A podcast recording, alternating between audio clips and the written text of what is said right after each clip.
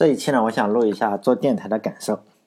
今天的时候是喜马拉雅的这个平台，然后提醒我说：“哎，你已经有一千天了。”哎，我就觉得好像是感觉没有这么长的时间，实际上已经这么长了。现在已经做了快两百期了嘛，平均每五天一期的话，大概就是呃一千天了，是吧？这个样子，我就来说一下我做这个电台的感受。因为我个人非常喜欢的三个作家吧，分别是钱钟书、还有鲁迅和胡适。但钱钟书对所有的人吧，包括他自己，都是一种讽刺嘛。但这个就不多说他了，他确实非常厉害，别人也骂不过他。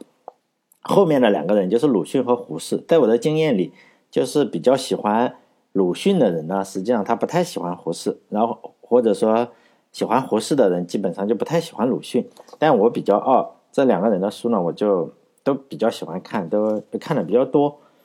呃，总体上来说，就是鲁迅对中国人的批判是非常的犀利嘛。然后胡适的脾气来说，相对要好很多。他就是一种自由主义嘛，更加的自由主义一些。这些年来说实在的，呃，我现在这个年龄来说，以前的时候我觉得他两个的区别非常大，因为现在快四十岁了哈，我就觉得那两个人实际上并没有太大的不同。这两个人的呃文章啊，就写的文章语气是不一样的。但是呢，最后还是希望你做一个好一点的人。当然，胡适就不用多说了，他整天婆婆妈妈的，就是说劝年轻人你要成才嘛。成才的路上就有很多的困难，但是呢，你有一点是你要不能够听别人忽悠你嘛。不管是忽悠你的人是个伟人，还是名人，还是什么主义，然后都不要听，然后就要坚信自己的一个看法。鲁迅呢，当然也是这个观点，他在自己的文章里嘛，比如说写在坟后面那那篇文章里。那个后记吧，就写过这样一句话，就是说中国大概有很多些青年的前辈和导师吧，但那不是我，我也不相信他们。后来鲁迅就是说，不知道他是不是在讽刺胡适啊？因为鲁迅后来对胡适实际上是绝交了，呃，但是胡适对鲁迅，还有就是说鲁迅的弟弟吧，就周作人这一些都是老好人。胡适是个老好人，当然胡适和任何时候都是老好人，不只是他们两个。就是说，他的脾气控制的非常好，嗯，别人骂他的话，他也不会回骂回去。但我感觉这两个人对科学和民主吧，就大体相似的看法。尤其是这两个人早年的时候，实际上是好朋友。呃，我个人觉得，就是说，鲁迅呢，对“国家”这两个字看得特别的重。他骂中国人很多的陋习，是为了救整个中国。他希望中国就是说，嗯，肯定会要存在嘛，并且呢，一定要好好的存在。只有他看不惯的一些事情，他就他就骂。我觉得鲁迅如果活得更久一点的话，他肯定不会去移民。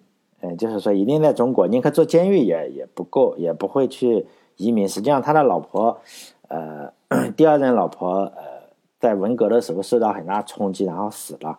实际上，我觉得他活着的话，他他也应该是坐监狱这个样子。鲁迅他的爱国，并不是说他也批评爱国主义，他的爱国并不是说他。我们认为的那种爱国主义，他一生都在批判的，就是说像混混一样那样的人去打砸抢嘛。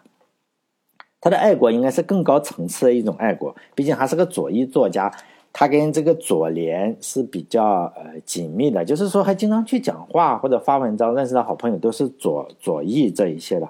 后期，呃，他实际上是嗯，经常是骂这个胡适，就是骂这些自由主义分子胡适嘛。但胡适是另外一个，他的立足点是什么？是个人，就是说呢，国家他看的不是那么重要。实际上他在抗日的时候或者是什么的时候，他就建议说，你年轻人不要去打这个仗，你去了就是炮灰嘛，就这个样子。国家他看的并不是特别重要，他的观点就是说，你首先要成才，至于成了才之后，呃，你去哪里都无所谓，你去美国也好嘛，你去中国也好，就是说呢，都是很有用的人，对人类有用。如果你不成才的话，就在哪里也没有用了。最关键的一点就是说成才，比如说有军阀混战或者怎么去这一派的那一派的时候，他特别讨厌的是说你这个年轻人上去就死了，就就很亏。但是，中国大陆是对批判胡适这种思想的，就几十年来的话，呃，胡适实际上在中国大陆是没有任何生存的土壤，他已经被批烂了嘛。呃，其实到现在为止，呃，我们可以看到很多。比我们老一些，比我老一些，或者是什么经历过那个年代的人，一说胡适的话，就说他算什么自由主义嘛？他就是叫半吊子自由主义。但我为什么说这两个人呢？因为我做电台一千天来吧，也接触了更多的人。相比于以前来说，我接触更多人。以前我只接触同事，还踢球的。因为踢球的你啊，实际上也相对比较固定，总是，但每年总是会遇到很多新的人。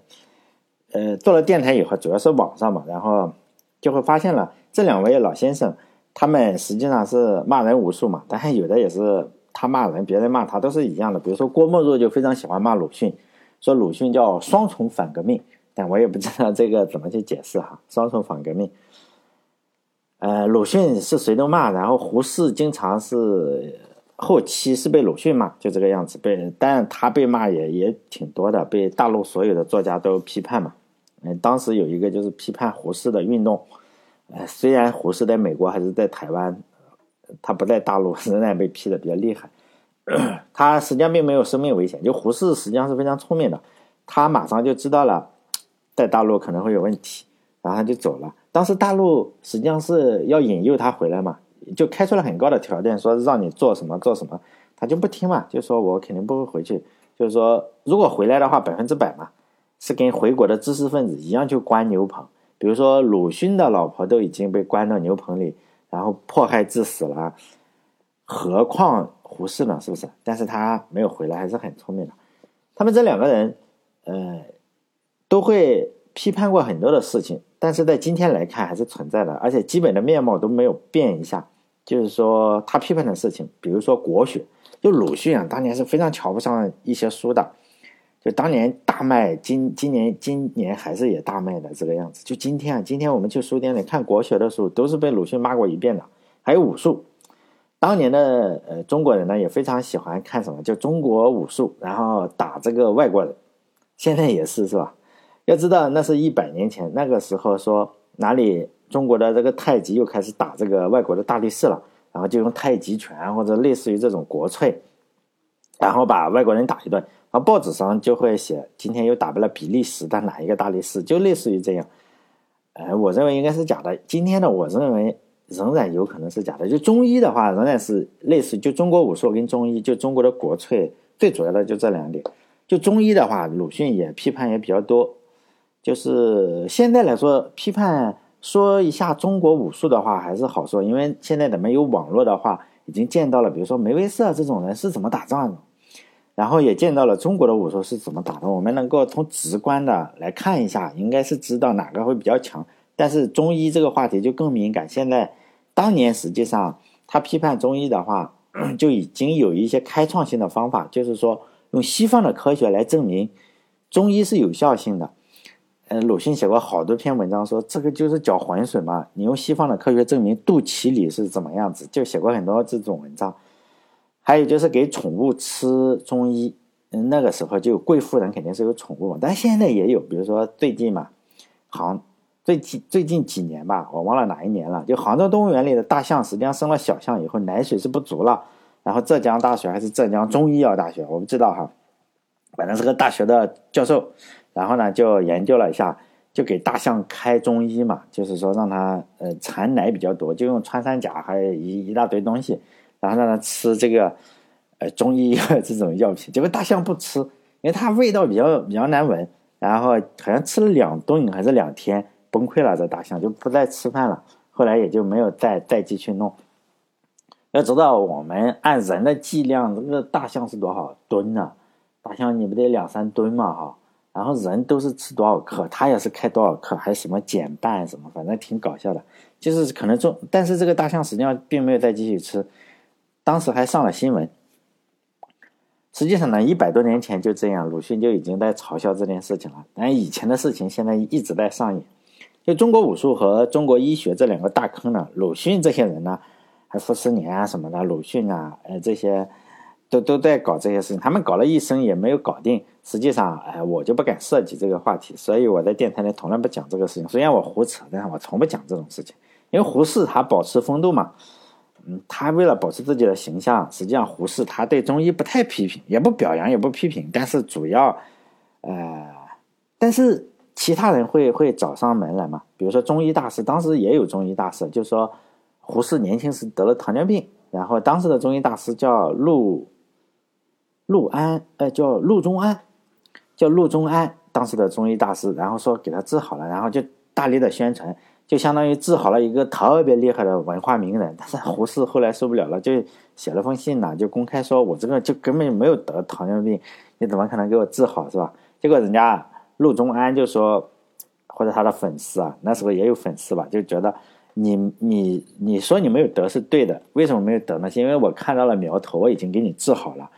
结果就是，其实这是也是对的，说这个逻辑是很对的。当时他就三十多岁得了个糖尿病，说他，这就是青年导师的问题。他们就建议说，你不要跟随很多的人嘛，就不要听别人太多的建议，就是心里要有点数啊。结果现在的话，还是青年导师背书嘛，呃，还有就是更厉害了，就网红或者那些流量明星嘛，就网络大 V 什么的。但这就是我做电台有时候的想法嘛。最大的想法就是说，好像又过了一千天，哎，除了自己的年龄更老了以外，好像没有太大什么变化。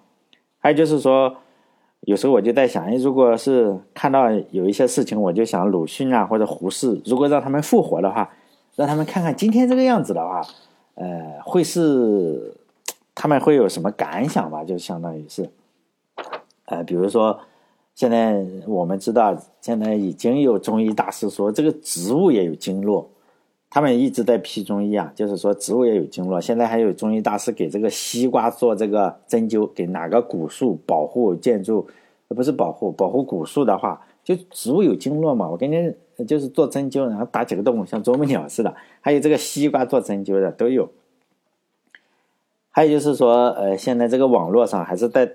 中国武术有中国武林风，还有中国出了几个特别厉害的，比如说一龙这样的代表，就中国传统武术的这些人，就打外国人嘛，就是基本上就从日本啊或者那个时候喜欢打比利时，我看他说比国应该是比利时哈，这个时候是打哪个？也是从哪里找了一个黑人，说什么坦桑尼亚或者哪里的黑人拳王，然后上来，实际上是去哪里找的留学生，就这样，然后。痛打外国人，你说有没有人知道？我认为是有人知道这个是在造假，但是收视率仍然很高。为什么呢？因为大家喜欢看这种事情嘛。然后我电台里是因为老百姓喜欢看，呃，把这个哪一国给打败了，然后呢，就就就就这个样子。然后如果他们活过来再看到这种事情的话，会不会气哭是吧？要是他们敢在网上再开一个微博的话，我觉得会被这些青年导师或者流量红人或者这些小鲜肉，比如说哪个电鳗。的粉丝给骂死了。如果他们敢敢敢敢回击的话，估计能当场被气死，是吧？能被有几亿粉丝、几亿转发量的这种人气死。哎，实际上有时候想想，一百年了，好像也没有太大变化哈。呃，接下来呢，就是我在微信公众号里，就是“软件那些事”六个字哈，就是公布一下大概的数据吧。其实就是他们后台的一些数据，并没有什么，呃。就有些人喜欢把数据隐藏起来，然后不告诉你。我觉得没什么关系，因为我这号非常小，就是每个的数据大概有多少关注，然后大家就可以看到，哎，好像是后台跟前台是不统一的。这并不是我我做的，他们就是不统一。就后台你他告诉你一个数字，然后展示给外界的是一个数字，有时候也想想很搞笑的是吧？何必要做这种假？像我的话就不可能去做这种假，你你是什么样就什么样嘛。呃，数据就是这样，有没有遗憾？我就觉得遗憾，哎，就是没有赚到钱。因为让大家看到数据，昨天实际上我截发了一个，结果有有些人说，哎，你为什么这个数据上钱是零？实际上他是没有统计，实际上是有钱的，一个月两三块钱，呃，两块钱是有的。呃，你说他为什么不统计？我也不知道，大概他可能觉得统计了也太少，就不统计。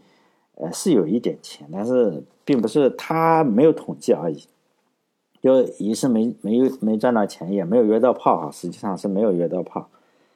今天也是三八妇女节嘛，讲讲人家这种这两个这几个教授，这两个教授，这哎鲁迅是不是教授的约炮史？